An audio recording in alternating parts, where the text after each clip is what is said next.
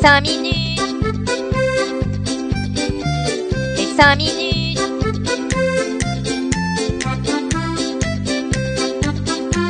Les 5 minutes du coin.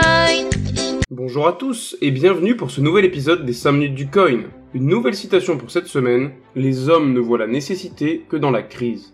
N'investissez donc uniquement l'argent que vous êtes prêt à perdre. On a eu une semaine assez mouvementée concernant le marché crypto avec un lundi et un mardi haussier jusqu'à 5% en plus sur le Bitcoin. On n'avait plus vu ça depuis si longtemps que j'ai du mal à m'en rappeler. Puis, on s'est stabilisé, malheureusement, nous n'avons pas encore le cul sorti des ronces car on est toujours dans le range des 20 000 dollars. Le Fear and Index, quant à lui, indique quand même 30 et est pour l'instant sorti de l'extrême peur, mais on doit pas en être bien loin. Maintenant, on n'a plus qu'à attendre la réunion de la fête du 2 novembre qui annoncera la hausse des taux américains et qui devrait comme d'habitude avoir un gros impact sur le marché. On commence par une news à propos d'un Français qui a joué avec le feu et qui s'en est pris une bien profonde. Même à la fistinière, ils sont restés sur le cul. Ce jeune Français de 21 ans a voulu se faire un petit plaisir à Casablanca au Maroc en s'achetant une Ferrari en Bitcoin. C'était sans compter l'intervention du pays qui considère le Bitcoin comme une monnaie étrangère de ce fait, la transaction s'apparentait à un transfert illégal de fonds. Le mec a dit innocemment qu'il ne savait rien, sauf que quelques jours auparavant, histoire d'un peu aggraver son cas, il s'est acheté plusieurs montres avec un chèque qu'il avait obtenu contre des bitcoins, qui s'est révélé être sans provision. Mais il l'ignorait apparemment. Ça commence à faire beaucoup là Kevin, les calculs sont pas bons. En tout cas, le calcul de la justice a bien donné un résultat qui est de 1 an et demi de prison et la petite somme de 3 400 000 euros d'amende. Cependant, le condamné a fait appel de cette décision. On poursuit avec une bonne nouvelle pour le Royaume-Uni qui change de Premier ministre après à peine un mois et demi. Liz Truss n'a pas réussi sa période d'essai, ils lui ont dit bye bye. Le nouveau Premier ministre, qui s'appelle Rishi Sunak, est le premier homme de couleur à être élu à ce poste, et de plus, il apparaît comme crypto-friendly, car il les considère comme fondamental. On peut également noter qu'il a commencé sa carrière dans la banque Goldman Sachs, donc c'est pas joli rigolo. Je ne crois pas qu'il se soit inspiré de Bruno Le Maire, mais il aimerait faire de l'Angleterre un hub des crypto-monnaies. Pendant une interview durant la course à l'investiture, il a répondu à quelques questions concernant les cryptos, dont les réponses étaient par exemple le fait qu'il préférait les Bored Ape Yacht Club aux CryptoPunks, bon ça c'est un avis tout à fait personnel, ou aussi qu'il était plus favorable à accueillir un panier de crypto-monnaies plutôt qu'uniquement du Bitcoin et de l'Ethereum. Ce qui est sûr, c'est que du changement est à venir pour le pays.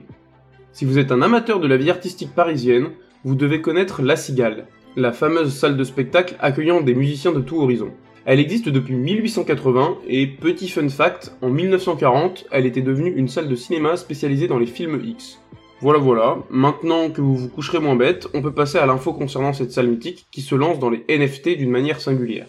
En effet, pour avoir la chance d'obtenir un NFT de leur collection appelée Les Cigales, il vous faudra remplir une série de quêtes tel un chevalier partant à la recherche du Saint Graal. Pour sortir cette collection, la salle s'est associée avec l'entreprise française Taylor NFT.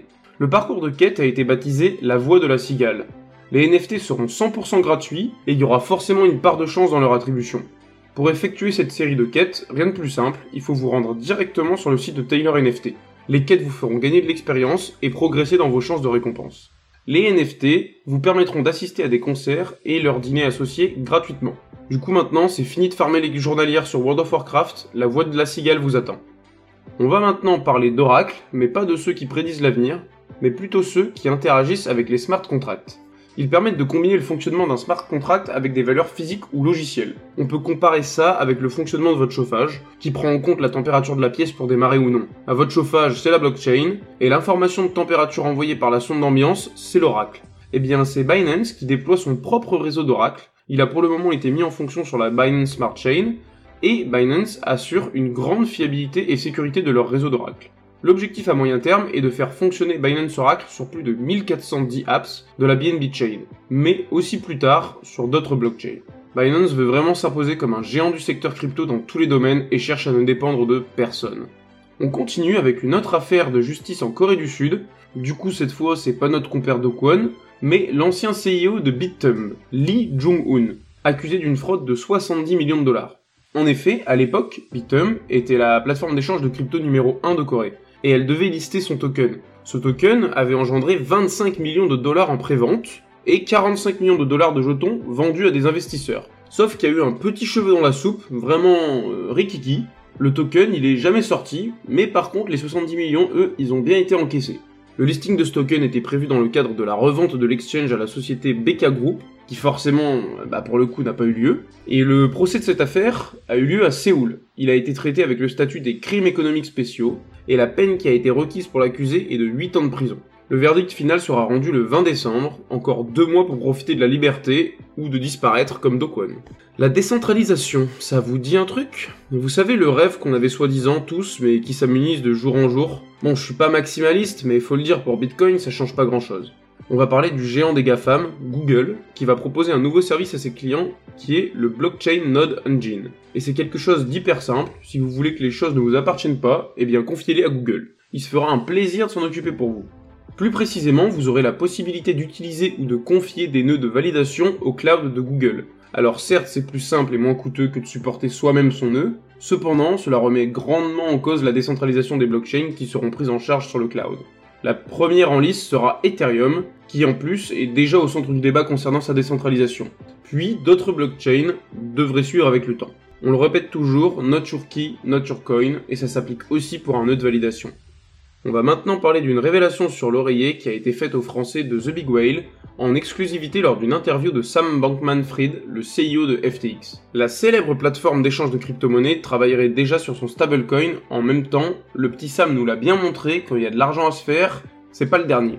Et avec toutes les transactions qui sont faites entre crypto et stablecoin de manière quotidienne, bien entendu qu'il y a de l'oseille à prendre avec les frais de transaction. Petit rappel, pour ceux qui ne le sauraient pas, un stablecoin est une crypto-monnaie également, mais beaucoup moins volatile car adossée à une autre valeur, qui est le plus souvent une monnaie fiat comme le dollar. Nul doute que FTX va devenir un des plus gros concurrents de Binance dans le futur, du moins c'est mon avis, compte tenu de toutes les acquisitions faites durant ce bear market. Au prochain bull run, il devrait exploser les chiffres. On continue avec la nouvelle de la semaine, celle qui a fait beaucoup couler d'encre et marteler de touches de clavier ces derniers jours, et même ces derniers mois, c'est le rachat de Twitter par monsieur Elon Musk à 44 milliards de dollars, dont 500 millions fournis par Binance, qui devient donc actionnaire à environ 1%. Cette news a été confirmée ce vendredi matin vers 6h heure française par un tweet de ce dernier disant The bird is freed, ce qui signifie Vive le Dogecoin et longue vie au roi.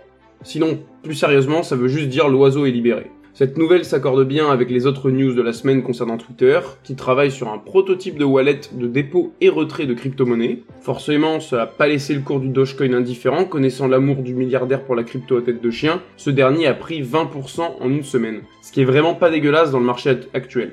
Mais ce n'est pas tout. Les développeurs travaillent également à une autre fonctionnalité baptisée NFT Tweet Tiles, qui permettra la visualisation, l'achat et la vente de NFT. De nombreux réseaux seront pris en charge tels que Solana, Ethereum, Polygon et bien d'autres. Ces développements sont dans la continuité de la précédente mise à jour de Twitter en septembre 2021 qui permettait déjà d'envoyer des pourboires en crypto à ses influenceurs préférés, mais également avec l'idée d'Elon Musk de créer une application unique réunissant le plus de services possible. Poursuivons avec un événement majeur, les X-Days, et non, rien à voir avec le salon de l'érotisme. Ils ont lieu la semaine prochaine du 3 au 5 novembre à Paris, plus exactement au Palais Brognard, lieu historique qui était l'endroit où avaient lieu toutes les cotations boursières auparavant. Désormais, il accueille de nombreux événements comme celui dont on va parler. Les X-Days, c'est quoi? Ce sera trois jours de conférences dédiés à la blockchain et au Web3 et surtout à la place qui occupe l'écosystème Elrond. De nombreuses grosses têtes sont attendues à l'occasion de ces conférences, telles que Benjamin Minkou, le cofondateur et CEO d'Elrond, Jean-Noël Barrot, le ministre français en charge de la transition du numérique, Owen Simonin, alias Asher, le CEO de Just Mining et YouTuber, ou encore Victor Baconnet, directeur des produits blockchain chez Ledger.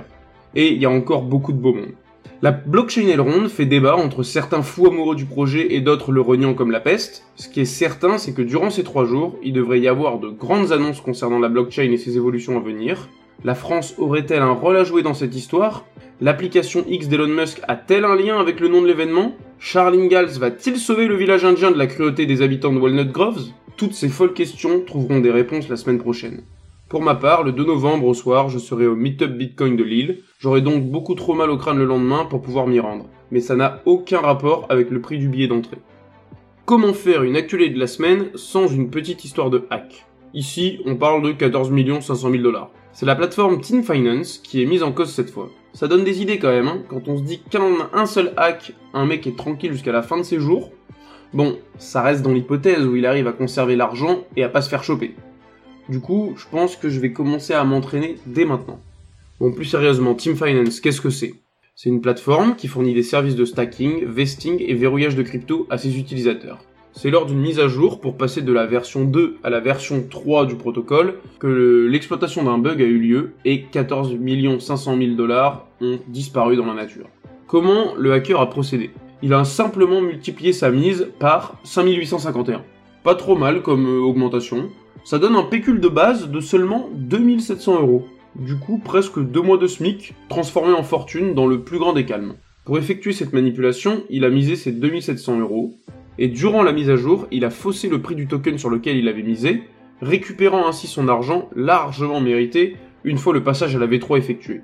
Team Finance a déjà lancé un appel aux hackers pour rendre la somme en échange d'un bug bounty, c'est-à-dire une récompense pour avoir détecté un bug du protocole. Pour le moment, le coupable ne s'est pas manifesté. Et on termine les actualités de cette semaine avec l'application Cash App. Cette dernière permet d'envoyer et recevoir de l'argent fiat, mais également d'investir en bourse et dans du Bitcoin. Et c'est encore une fois Bitcoin qui frappe sur cette application avec désormais la possibilité d'envoyer et de recevoir des Bitcoins avec un QR code via le Lightning Network. Petit point noir sur le tableau, ce service ne sera disponible qu'en Amérique pour le moment, et il, ne vous sera possible d'envoyer que 999 dollars pour 7 jours glissants ce qui reste quand même une belle somme si on parle de paiement du quotidien.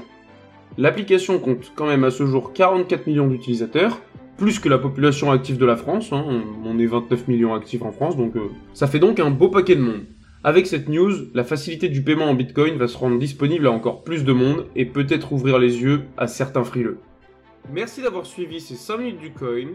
Si ce condensé de l'actualité vous a plu, n'hésitez pas à me suivre ici et sur Twitter Bonne journée à tous et hold on for dear life